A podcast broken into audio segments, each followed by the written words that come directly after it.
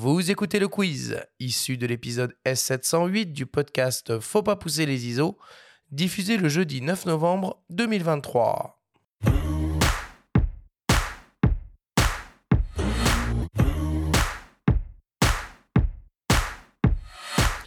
Messieurs, le principe du quiz est très simple. Nous avons reçu des questions de la part de nos auditeurs qu'ils vous ont posées via notre compte Instagram en lien ou non avec le sujet de cette émission.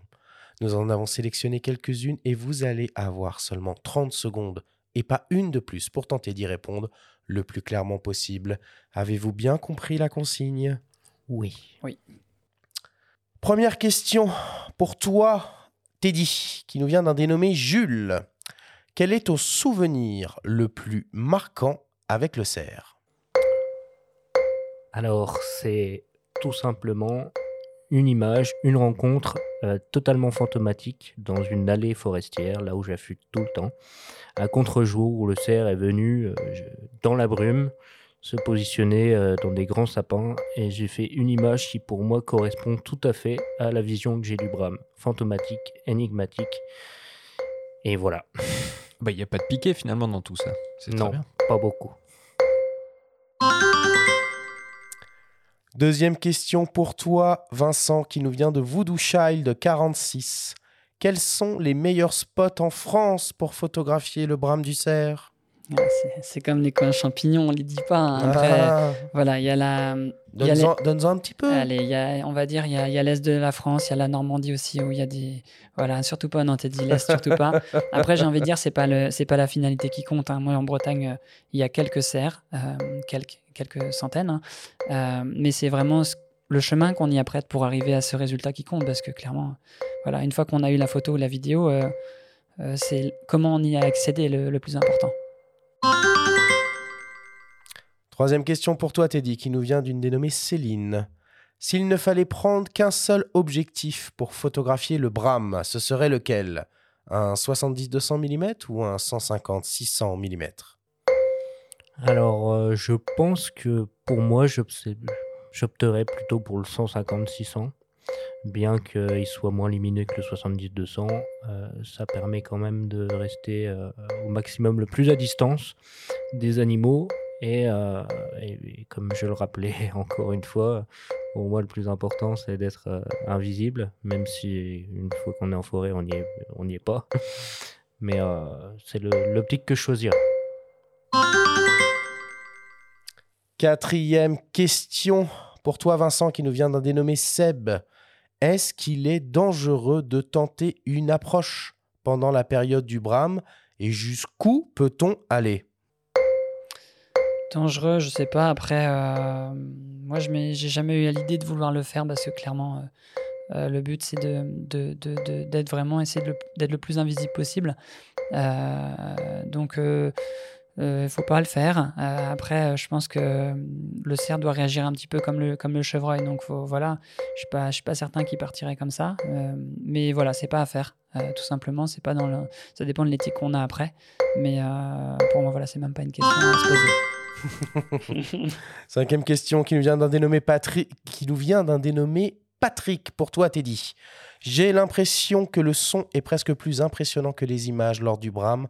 Quel matériel de captation sonore pouvez-vous nous conseiller?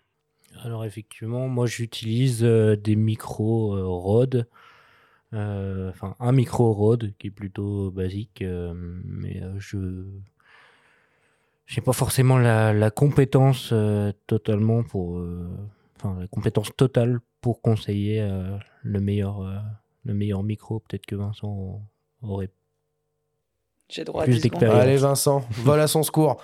Non, après, c'est un, un mono, filmé en mono, c'est-à-dire prendre vraiment ce qui est en directionnel.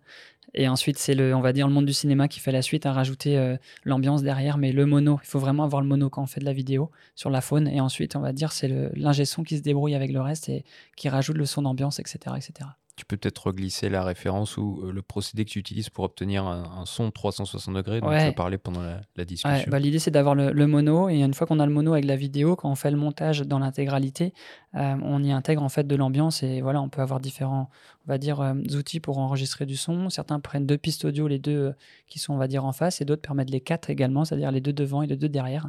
Ce qui correspond en salle de cinéma, en fait, à avoir du coup le droit, le gauche devant, et puis ceux de derrière, qui sont remis automatiquement avec la même ambiance.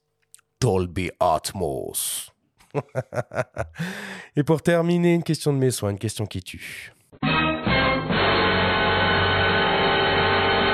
Question pour tous les deux, les gars. Si vous aviez le choix entre photographier ou filmer le Bram avec un 50 mm ou bien alors avec seulement un enregistreur de son genre Tascam, quelle configuration est-ce que vous choisiriez pourquoi? Moi, je prendrais le entre la vidéo. Enfin, déjà, je prendrais le son, euh, déjà, euh, quitte à faire, euh, on va dire, euh, changer et hein, innover un petit peu et, et se lancer dans d'autres challenges. Moi, je prendrais le son et, euh, et je, voilà, je me débrouillerai avec le son, mais je ferai quelque chose avec le son. Toi, t'es dit Et bah, du coup, je vais prendre celui qui reste. hein. Je vais prendre le 50 mm. Euh, la focale me fait pas trop trop peur. hein. Le but, il est simplement d'essayer de retranscrire une ambiance. Donc, euh, euh, comment bien travailler son poste d'affût et être au bon endroit au bon moment. Après, par contre, tu es obligé d'avoir du son pour la vidéo. Oui, c'est vrai. Et t'es jamais tenté, toi? T'as toujours un 400 mm, t'es jamais tenté de voir un petit peu plus large, de faire du paysage? Alors, euh, j'emprunte sou- souvent du matériel euh, chez Canon. hein. Euh, J'utilise énormément le, le 200 mm f2, euh, qui, est, qui est très très bon. Oui, t'as bon goût.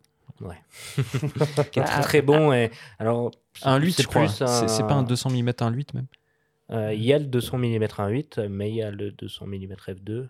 Et euh, moi, celui que j'utilise, c'est le f2, qui est pas trop normalement euh, adéquat pour faire de l'animalier, ou enfin adapté pour faire de l'animalier, mais par contre, euh, il y a des bokeh qui sont totalement incroyables, et surtout, euh, ben, on gagne un petit peu de temps en termes de, de- de temps d'image sur une journée. Donc, euh, c'est plutôt sympa pour pouvoir saisir des images dites de nuit ou de lune.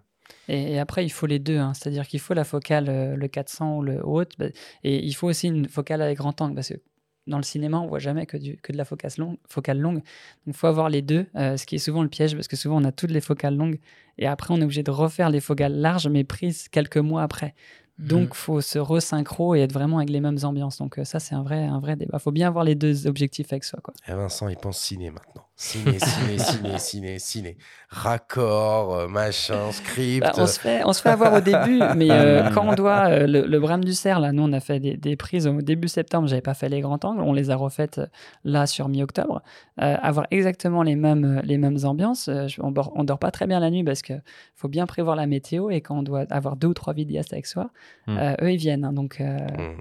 faut bien planifier. Bon, allez, on conclut le quiz là-dessus. Merci beaucoup.